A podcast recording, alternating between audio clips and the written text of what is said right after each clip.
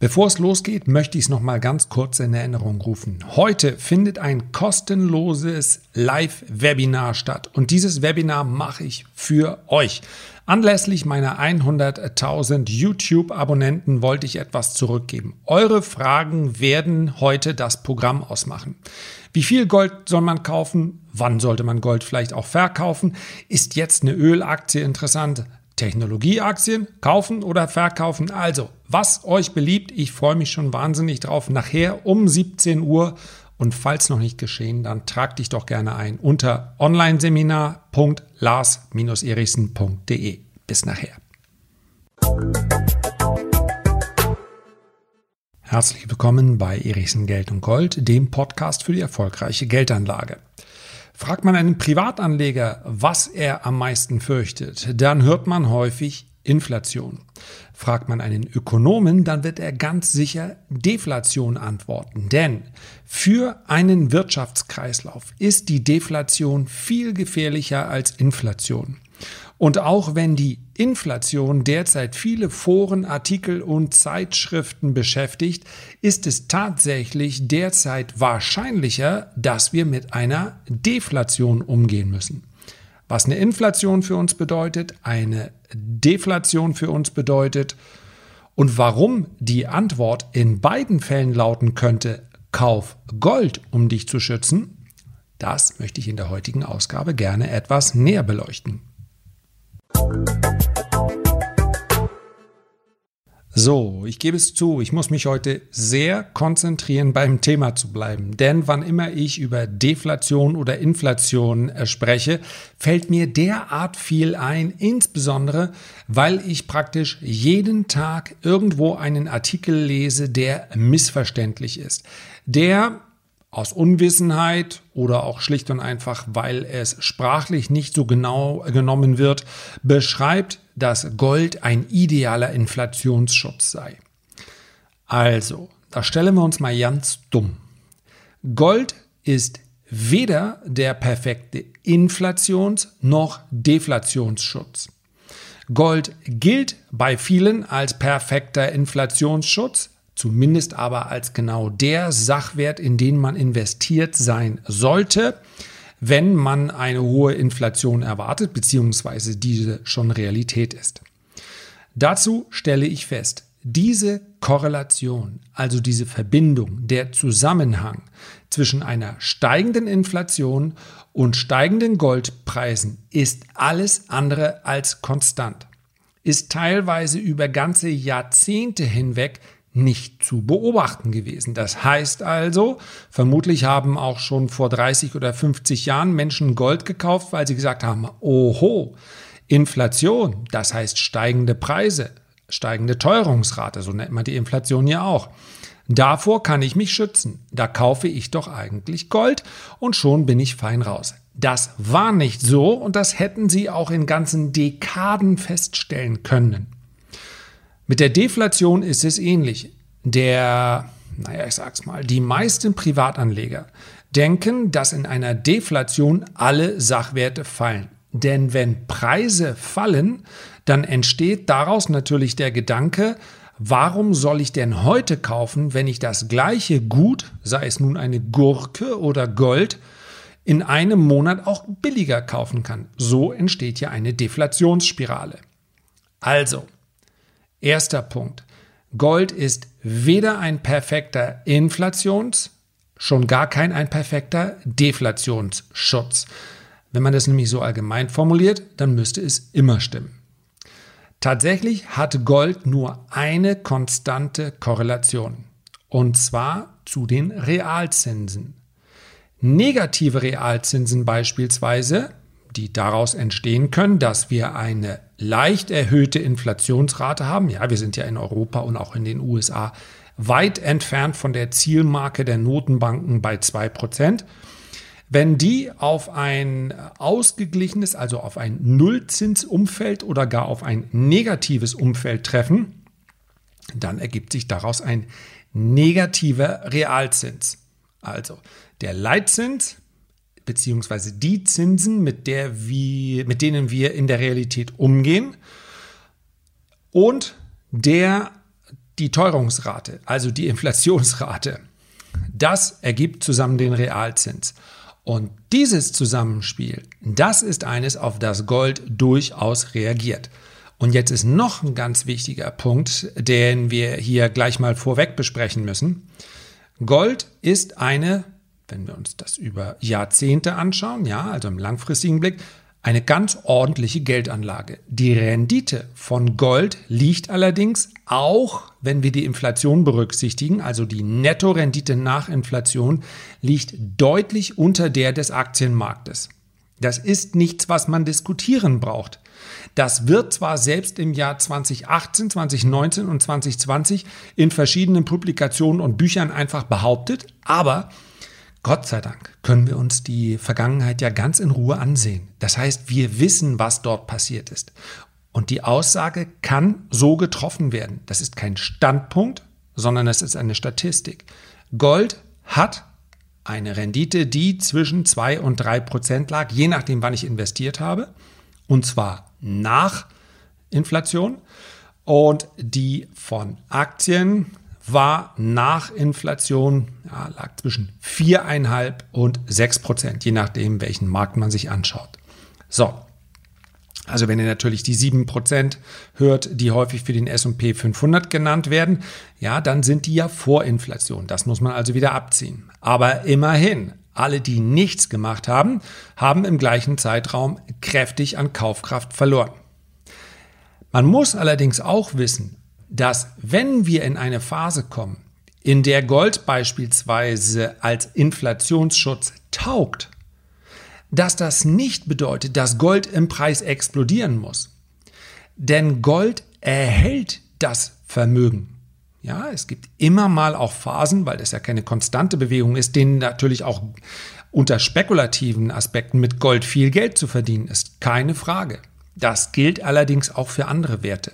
Ja, wenn das Timing stimmt, dann kann ich in praktisch jedem Markt, in jedem Markt mein Geld verdienen. Wenn wir aber über einen Vermögensschutz sprechen, dann geht es ja, und das ist der Irrtum und das ist auch das, was sich viele, na, ich sage mal, Goldanhänger ein kleines bisschen schönrechnen, dass sie denken, ah, die Welt wird ja dann in der Regel in so einem, äh, ja, in so einem Umfeld, was man sich da vorstellt, alles wird sehr viel unsicherer und die, die Aktienanleger verlieren sowieso schon Geld und ähm, auch die politischen Unruhen werden immer lauter und, und, und. Nur mein Gold, das explodiert im Preis. So funkt, funktioniert aber nicht Vermögenserhalt. Wenn wir darüber sprechen, dass Gold das Vermögen erhält, dann ist die Kaufkraft anschließend immer noch die gleiche. Also, wenn ich davon ausgehe, dass die Inflation deutlich anstiege in den nächsten Jahren, ja, es gibt durchaus Experten, ich habe gerade einen Artikel gelesen, lasst ihn mich kurz zitieren, von Herrn, könnt ihr mal nachgoogeln, wenn ihr möchtet, ähm, Russell Napier oder Napier, N-A-P-I-E-R, so wird er geschrieben. Russell N-A-P-I-R, Napier, Napier, ja. Der sagt, wir werden wahrscheinlich schon im nächsten Jahr eine Inflation von 4% haben. Ja. Woher auch immer, er nimmt das aus der Knappheit beziehungsweise leitet das aus der Knappheit der Güter ab, die durch die Warenketten, die unterbrochen sind, ähm, dann entstehen soll. Tatsächlich ist allerdings, das muss man fairerweise sagen, der Artikel auch aus dem Juli. Vielleicht hat er mittlerweile ja seine Meinung geändert, denn wir sehen, die Warenströme sind weitestgehend wiederhergestellt. Also, ich habe gar nichts dagegen. Es geht auch gar nicht darum, dass jemand dann verkehrt liegt. Es geht darum, wenn wir 4% bekämen und Gold stiege in diesem Zeitraum, ja, dann haben wir anschließend unsere Kaufkraft erhalten. Gold eignet sich nicht, um ganz schnell über Nacht reich zu werden um ganz schnell in irgendeinem Markt, sei es nun Immobilien, Aktien oder Gold, schnell reich zu werden. Man muss sagen, von der Abwicklung her eignet sich natürlich dann der Aktienmarkt wesentlich eher für dieses Unterfangen als der Immobilienmarkt. Dafür braucht man Timing. Ganz einfach. Man muss wissen, rechtzeitig einsteigen, rechtzeitig aussteigen. Ansonsten wird man nicht mit irgendeinem Rohstoff oder irgendeinem Unternehmensanteil mal eben schnell reich. Ich glaube, vielen von euch geht es auch gar nicht darum. So, die Überschrift lautet ja Deflation, Gold kaufen. Und das stimmt, denn Wir wissen, dass wir bei Gold und auch bei Silber selbstverständlich sehr genau darauf schauen müssen, wie ist denn die Ausgangssituation im Markt? Also wie sind die Umstände? Gold steigt nicht immer, wenn Inflation herrscht, sondern Gold steigt in bestimmten Phasen, wenn auch die Inflation steigt. Und Gold steigt jetzt. Warum? Warum? Ich frage. Die, weil die Inflation steigt? Nein, die Inflation steigt gar nicht. Im Gegenteil, wir haben es momentan mit einer Deflation zu tun. Und genau das ist der Punkt. Die Frage muss nämlich immer sein, was erwartet der Anleger, was morgen, übermorgen und in sechs Monaten passiert. Und momentan haben wir es mit einem Umfeld zu tun, wenn wir uns die nächsten Monate anschauen, die wahrscheinlich deflationär sein werden und dennoch könnte Gold davon profitieren, weil die Regierungen die ganze Zeit wann immer sie solche Tendenzen wahrnehmen, reagieren. Die Notenbanken sowieso, die Regierung aber mittlerweile auch. Heute ist also die Deflation etwas, was als sehr viel gefährlicher wahrgenommen wird. Das war im Übrigen in der Vergangenheit auch schon so. Ja, man hört immer Inflation und dein Geld wird entwertet. Und ich habe sicherlich auch schon häufig gesagt, nur wann kommen häufig diese stark inflationären Phasen, um mal das Wort Hyperinflation hier rauszulassen? Das hatten wir ja nur relativ selten. Ja, Kriegszeiten stehen ja momentan nicht an, Gott sei Dank. Dann haben wir eine Hyperinflation gesehen, weil die Dinge unkontrolliert wurden. Eine starke Inflation kommt häufig als Reaktion auf eine Deflation. Das heißt also, die Deflation wird sowohl von Notenbanken als auch von tatsächlich umsichtigen Regierungen auf Teufel komm rauf verhindert. Komm rauf, raus. Denn eine Deflationsspirale ist sehr viel schwerer zu kontrollieren. Das ist nämlich Psychologie, die dahinter steht. Ich kann eine Deflation nicht auf Knopfdruck beenden. Ja, eine hohe Inflation schon. Ich kann über Nacht die Geldmenge massiv begrenzen dann wird die Inflation sinken. Eine Deflation hat immer einen psychologischen Ursprung. Der Konsument, der Unternehmer, der Investor sagt, nee, heute kaufe ich nicht, ich bekomme es morgen billiger. Da kann keine Notenbank, da kann keine Regierung der Welt etwas dagegen tun. Das ist ein psychologisch bedingter Vorgang und das ist die ganz, ganz große Gefahr einer Deflation. Deswegen gilt auch eine kontrollierte Inflation, beispielsweise von 2%, als der Idealzustand. Bloß weit genug weg von der Deflation bleiben, die alles in Schutt und Asche legen kann, innerhalb kürzester Zeit. Volkswirtschaften können hingerichtet werden durch eine Deflation. Wenn keiner mehr konsumiert und investiert, geht das wahnsinnig schnell. Innerhalb von wenigen Wochen und Monaten. Und deswegen ist eine Deflation so viel gefährlicher als eine Inflation. Wir haben es aber vermutlich derzeit mit einem Umfeld zu tun, in dem sich sehr schnell eine Deflation entwickeln würde. Denn seien wir doch mal ganz ehrlich, auch wenn der ein oder andere sagt, ist ja alles nicht so schlimm. Wer denkt denn, dass es in den nächsten sechs Wochen alles besser werden könnte? Wer denkt denn, dass es in den nächsten sechs Wochen auf jeden Fall wir alle wieder reisen können, wir werden wieder draußen sitzen und konsumieren und, und, und. Die Welt wird also wie vor Corona sein. Das denkt niemand. Selbst ein Investor denkt, ach, muss ich mir jetzt das Mietobjekt kaufen? Puh, ich könnte eigentlich auch noch ein bisschen warten. Ne? Die Mieter haben momentan ja auch kein Geld und wer weiß, wie lange es diese Mietgarantien noch gibt. Ah, das ist natürlich auch der Gesetzgeber ist ja nicht gerade ein, beziehungsweise die Regierung ist da ja dann auch kein verlässlicher Partner über Wochen hinweg. Jetzt mag die Miete garantiert sein. Jetzt fliegt keiner auf den Markt. Aber ich muss das, ich warte mal ab. So ist es doch bei jedem. Bei jedem Arbeitnehmer, der momentan erwarten kann, muss, vielleicht ist einfach nur befürchtet, ach, ich weiß nicht so genau, wie es in meiner Branche weitergeht. Und wirklich, es arbeitet ja nicht jeder. Die, wir sprechen ja von den Leuten, die im Homeoffice alles erledigen könnten. Das sind 10, 20 Prozent der Menschen. Das sind viele Selbstständige, das sind viele Entscheider. Damit so eine Volkswirtschaft läuft, ein Großteil der Menschen, die in Restaurants arbeiten, die in, im gesamten Dienstleistungsgewerbe arbeiten, die müssen vor Ort sein. Die können nicht per Zoom machen. Ich kann nicht bei McDonald's bestellen und dann Per Zoom hilft mir gar nichts. bestellen kann ich vielleicht noch, aber kommt nichts bei raus. Das heißt also, die Menschen halten sich zurück. Deflation, das ist die Gefahr der nächsten Wochen und Monate.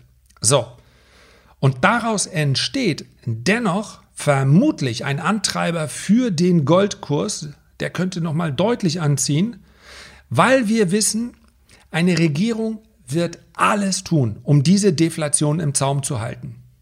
Das ist im Übrigen auch genau das Gleiche, wenn mich heute einer fragen würde. Ich gebe zu, ja, ich nehme jetzt hier diesen äh, Podcast am Wochenende auf. Ja, ne, ja, ich habe ja gesagt, am Donnerstag ist Webinar. Ich habe noch einiges drumherum zu tun und das ist ja etwas Allgemeingültiges. Also, Stand jetzt geht's Donald Trump ganz gut. So. Ist nicht ganz sicher, ob er, äh, wie er nun behandelt wurde, wurde er schon beatmet oder nicht. Das weiß ich alles zu diesem Zeitpunkt nicht. Da bist du vier Tage später schon schlauer. Aber was entscheidend ist, wenn hier irgendetwas passieren sollte, warum sind die Märkte nicht panisch bisher?